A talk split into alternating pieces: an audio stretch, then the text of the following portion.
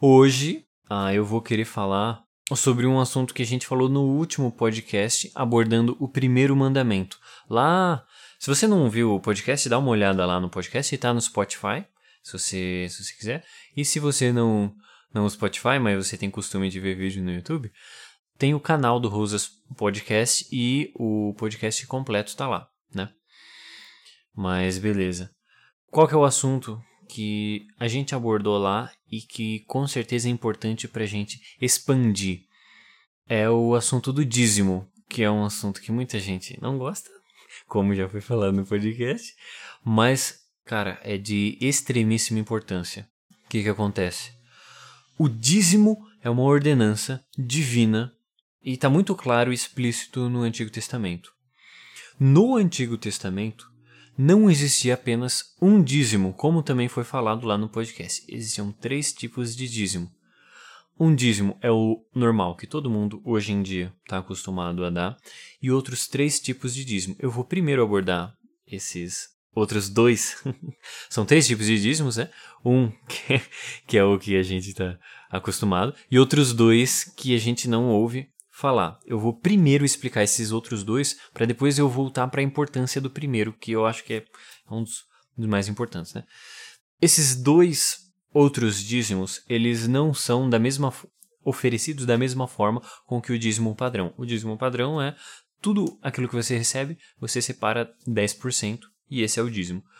Esses outros dois dízimos não funcionam da mesma forma, porque você não vai dar o dízimo de tudo o que você recebe. Ah, um desses dízimos é pra, para o pobre. Como é que se realiza esse dízimo para o necessitado, para aquele que tem carência, né? Ah, inclusive é importante pontuar. Quem é a pessoa que vai receber esse dízimo, né? Esse dízimo não é para uma pessoa que tenha tantos recursos. Normalmente a Bíblia vai falar sobre o pobre, o órfão e a viúva. Por que que, por que, que a, a Bíblia repete tantas vezes sobre órfão e sobre viúva?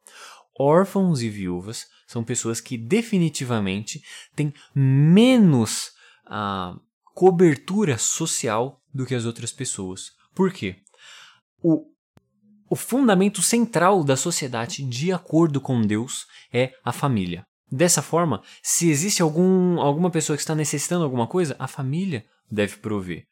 Se você tem bens, você e tem alguns parentes da sua família que carecem, você tem um dever de auxiliar esse seu parente que carece. Isso é um dever familiar. Agora tem pessoas que não têm este recurso social que é a família. E esses são os órfãos e as viúvas. Os órfãos, porque perdeu seus pais e não tem alguém para a quem recorrer. Então ele, se ele não tem nenhum background, nem como trabalhar essas coisas, ele simplesmente vai ficar completamente perdido. E as viúvas, porque normalmente elas têm que cuidar de seus filhos e elas não vão ter tempo para exercer um trabalho. Não tendo tempo para exercer um trabalho, elas vão carecer de recursos financeiros. E se elas têm o seu é, marido falecido, elas não têm tanta capacidade para o trabalho. Dessa forma, a família da viúva, ou a própria viúva, é, ela tem uma carência familiar. Os órfãos têm uma carência familiar. Como a família é, é a base da estrutura da vida que Deus planejou para o ser humano, uma vida centrada na família, essas pessoas estão em desvantagem. Por isso, os recursos para a caridade são principalmente voltados para os órfãos e para as viúvas. E como é dado esse, esse valor? Isso é uma ordem, lembrando, é uma ordem. O cristão, ou deixa eu primeiro na, na parte de trás, né? No Antigo Testamento, o judeu era obrigado a dizimar. É uma ordem. Quem está dentro do pacto deve dizimar. Se você não dizima, você é infiel ao pacto de Deus. Né? Ah, dessa forma, as pessoas que estavam dentro desse pacto necessitavam dar esse dízimo. Como era realizado esse dízimo? Eu tenho todo o recebimento, eu trabalho e recebo bens, e esse dízimo dos necessitados eram dados apenas de 3 em 3 anos. Então, você vai dizimar normalmente, como você sempre faz. Só que de 3 em 3 anos, você tem que dar esse dízimo do aos pobres. Então, você nesse terceiro ano, não só você faria o seu dízimo comum, rotineiro, como também você faria o dízimo dos necessitados. Então, nesse terceiro ano, você ficaria com 20% da sua renda comprometida. 10% é o dízimo padrão e os outros 10% ao necessitado. Aí, eu acredito que a gente não necessariamente precise fazer isso, né? Um, um ano é, inteiro dá um dízimo a mais é, e nos outros dois anos a gente não precisar dar esse dízimo.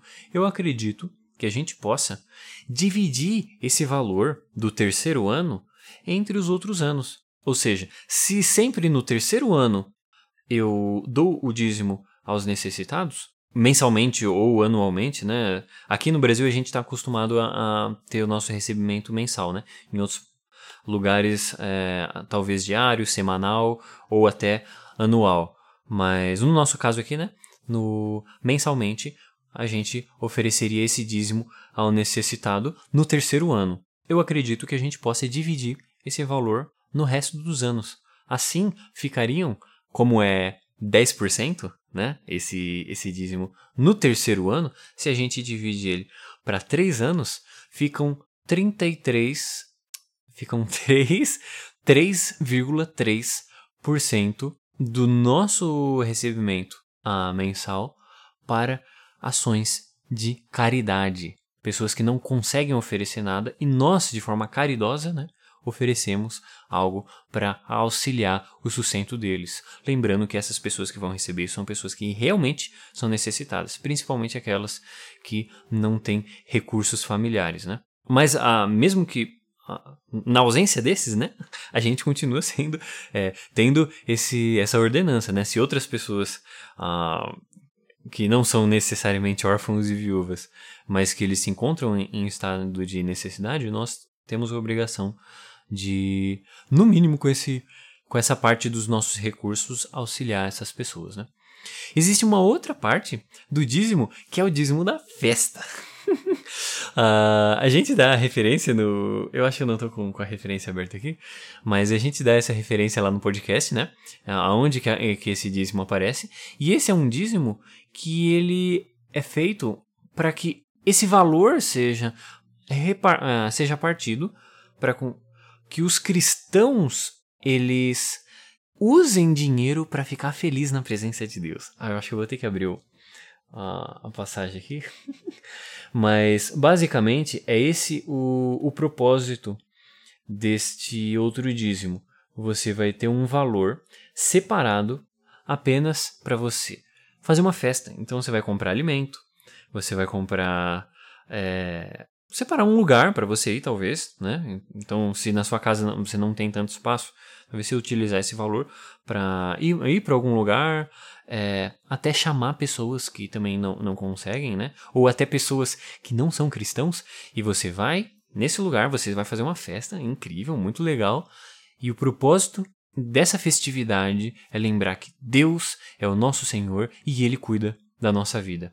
Ele nos livrou de todo o mal e ele sustenta a nossa vida. Dessa forma, olha que interessante, a gente é obrigado a ficar feliz na presença de Deus. Eu vou pegar as passagens aqui, mas isso é interessante porque através disso, através desse dízimo, se você for fiel a esse dízimo, você vai ficar mais feliz na presença de Deus, porque você vai ficar vai gastar um tempo com a sua família, vai comer, vai talvez chamar amigos para festejarem juntos, e eles vão poder ver que você recebe bênçãos de Deus. Deus te abençoa com recursos e você agradece a Deus porque ele te oferece esses recursos. Assim você consegue mostrar para outras pessoas também que você recebe dons divinos e Deus, existe um Deus no céu que cuida da sua vida.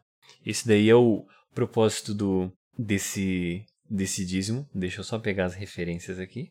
Tá, normalmente é, aconteciam é, esse dízimo ocorria três vezes no ano E as passagens bíblicas ficam Deuteronômios 12, do 6 ao 7, 14, do 22 ao 27, capítulo 16, no verso 3, no verso 13 e no verso 16. Então, nesses locais aí, a gente tem ah, descrito como era esse esse dízimo, né? Eu acho que eu posso até abrir uma dessas passagens para a gente dar uma lida. Então eu vou ler Deuteronômios 12, do 6 ao 7. É, no, eu vou começar do, do verso 5. Mas procurarão um local que o Senhor, o seu Deus, escolher dentre todas as tribos, para ali pôr o seu nome e a sua habitação, e ali vocês poderão ir e levar ao local sacrifícios, dízimos e dádivas especiais, que em voto tiverem prometido, e as ofertas voluntárias, e a primeira cria dos de todos os rebanhos. Ali, na presença do Senhor, do seu Deus, vocês e seus familiares comerão e se alegrarão com tudo o que tiverem feito, pois o Senhor, seu Deus, os terá abençoado. Aí em Deuteronômios 16, no verso 3. Não comam pão fermentado, mas durante sete dias comam pão sem fermento, o pão da aflição, pois, pois foi às pressas que vocês saíram do Egito, para que todos os dias da sua vida vocês se lembrem da época que vocês saíram do Egito. Todos esses textos aí vão, ah, que eu citei e alguns que eu li, vão falar das festas que deveriam ser realizadas no meio do povo, né? E essas festas tinham um valor obrigatório, que era o dízimo, no momento dessas festas.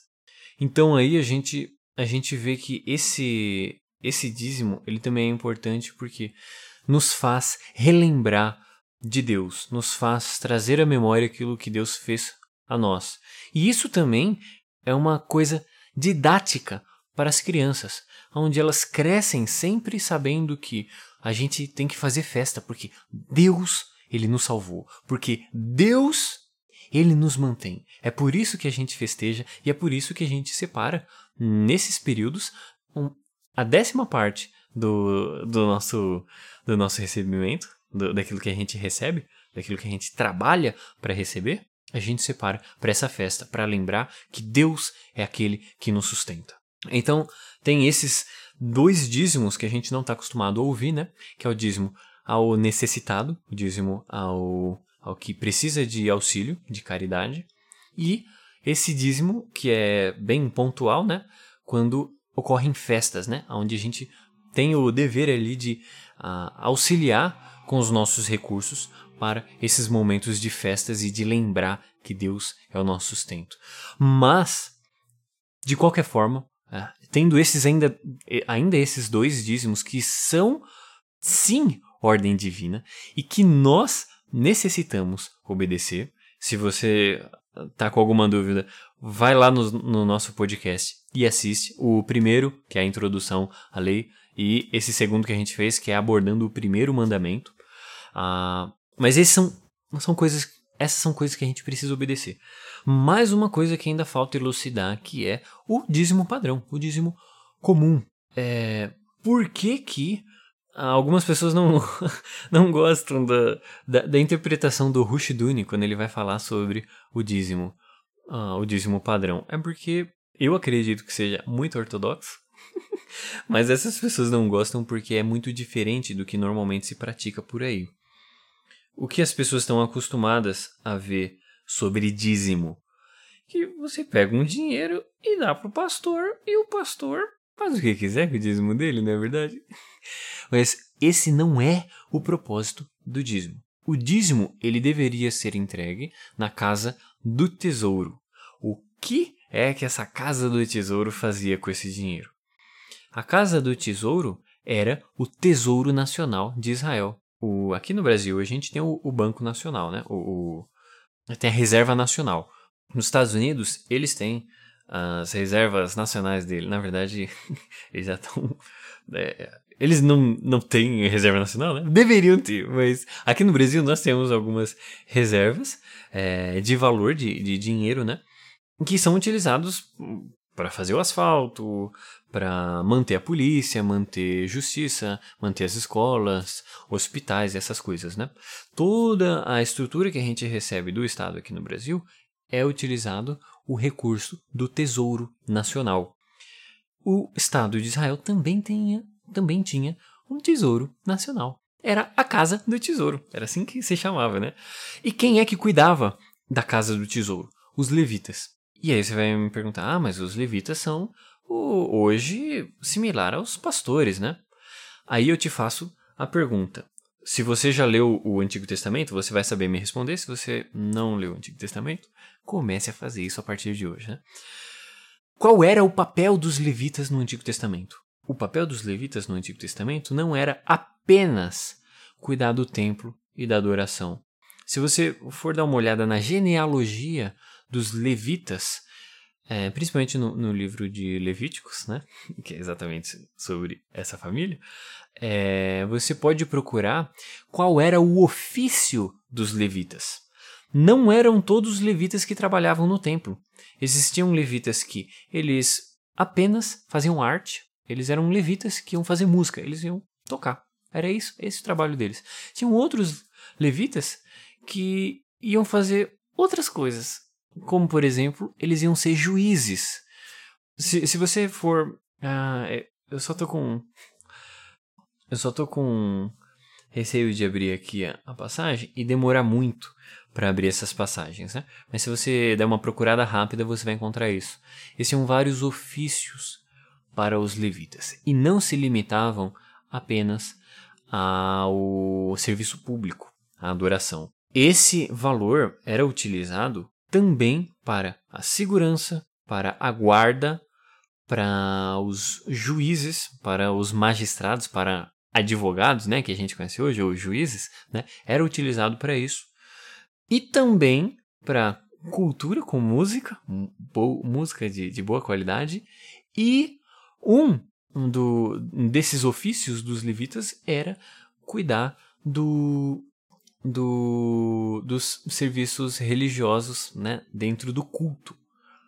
Toda a estrutura do Estado de Israel ela era assim, tinha um cunho religioso, mas a adoração, como que a gente está acostumado hoje em dia a ir na igreja no domingo, adorar a Deus, ouvir a Sua palavra, meditar na palavra de Deus e agradecer pelas coisas que Deus tem feito por nós, isso era realizado por uma parte dos levitas, uma família específica dos levitas, não eram todos. Né? Eu dou ainda a referência no podcast, novamente, é, ouça o podcast se você não ouviu, né? mas eu acho que eu tenho a, a referência aqui.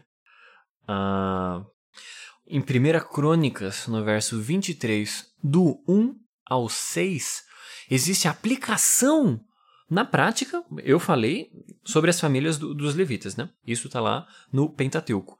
Mas aqui a gente tem uma aplicação de como Davi organizou a família levítica para cuidar do, dos trabalhos naquela época. E aí você vai ver nesse em 1 Crônicas 23 de Davi separando é, pessoas para manter as leis, para manter a, a, a, guarda da cidade, para manter o templo, para fazer música toda a segurança nacional do povo, ou pelo menos da cidade, até certo ponto, né? É uma coisa bem limitada, mas até certo ponto era feito pelos levitas. Esse era o imposto dos israelitas. Não existia outro imposto além do dízimo. O dízimo é o imposto determinado por Deus. Tanto que você pode ver, aqui a gente está vendo em crônicas, né? Se você abrir lá em Samuel, quando o povo pede para um, por um rei e logo depois Samuel ele unge a Saul como rei, Deus fala algumas coisas muito específicas para o povo ali. Olha, vocês estão rejeitando o modelo que eu decidi que vocês sejam guiados, o modelo político que eu quero que vocês utilizem, para vocês passarem a utilizarem um modelo político outro que é o, o modelo monárquico, né? E aí tem algumas coisas que Deus fala. Olha, o, o rei ele vai dizimar uh, os seus filhos, ele vai dizimar os seus, o seu, uh, seu dinheiro, ele vai explorar vocês, Porque no momento em que o rei se torna rei, ele tem prerrogativas para também aumentar e diminuir leis. E dessa forma, como chegou no, no em Salomão, né? A Salomão ele aumentou muito os impostos e as pessoas eram tolhidas demais de, de impostos. E por que, que ele podia fazer isso? Porque ele era o rei. Eles não estavam apenas subjugados pela lei que Moisés havia passado, a lei que Deus havia dado para Moisés, né? A lei mosaica. Então ele conseguia ah, dar uma acrescentadinha nas leis, né? Deus fala pro, pro povo logo antes deles é, to, é, receberem um rei, de que olha, isso vai acontecer. O rei ele vai esculhambar com vocês, vai ser horrível. E por que, que vai ser horrível? Porque o povo rejeita receber apenas Deus como legislador e como senhor sobre a nação.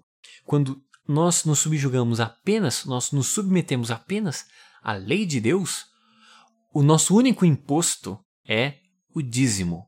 E o dízimo é utilizado para sustentar os nossos pastores, sustentar os, os juízes na nossa cidade e a, a segurança mínima, mínima na nossa cidade. Né? A gente vai falar sobre essas questões de estatais mais para frente, né? Mas aqui fica esse ponto. O dízimo ele é um valor para a segurança social. Ele é que vai manter a segurança da nação, a segurança jurídica. Os juízes eles são sustentados pelas pessoas, né?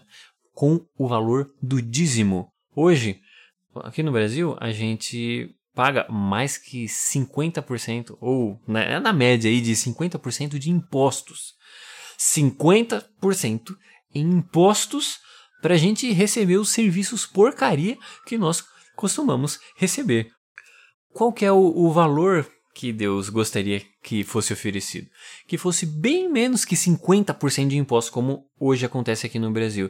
Ele gostaria que fosse apenas 10% de impostos. Né? E esses impostos utilizados para esses pontos específicos. Ah, para uma questão muito maior de segurança, né? E, e algo interessante, né? Esses recursos não são utilizados para fazer caridade. Quem faz caridade são pessoas, pessoas que são dizimistas e fazem o uso do, desse terceiro dízimo, que é o dízimo da, de auxílio aos necessitados. O Estado não tem o direito de fazer isso porque Deus dá esse dever de auxiliar os pobres e os necessitados para as pessoas, para os cristãos, para os indivíduos. Os indivíduos devem fazer esse tipo de auxílio. Talvez até criar uma organização para fazer isso. Mas jamais o Estado ali, todo mundo dá tudo quanto é dinheiro para o Estado e, e, ele que, que fique, vi, se vire para fazer as coisas, né? Aí a gente paga 50% de impostos. Quando chegar uma pessoa necessitada na nossa frente, a gente vai conseguir ajudar ele. Eu deveria de, de pagar 10% de, do dízimo e mais ali 3,3% exatamente para ajudar essas pessoas, né? Mas aí eu vou andando na rua, eu já sou tolhido 50% daquilo que eu ganho, de tudo, tudo que eu faço, vai para o Estado, ele não consegue chegar nessas pessoas que estão próximas de mim e eu fico com muito menos recurso para conseguir auxiliar elas, né?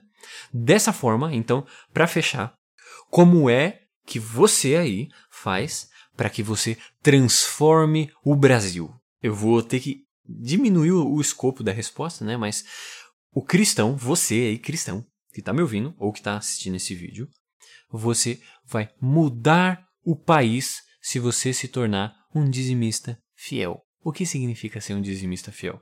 Você utilizar o dízimo, o primeiro dízimo, o principal, para você também, além, além, você não vai abandonar a sua igreja, você continua ajudando seu pastor porque ele vela pela sua alma, mas além de auxiliar o seu pastor com o seu dízimo, você também, se a sua igreja já não faz isso, né, porque às vezes tem algumas igrejas que já fazem esse tipo de trabalho, então eu acredito que você pode tranquilamente continuar simplesmente dizimando para essa sua igreja.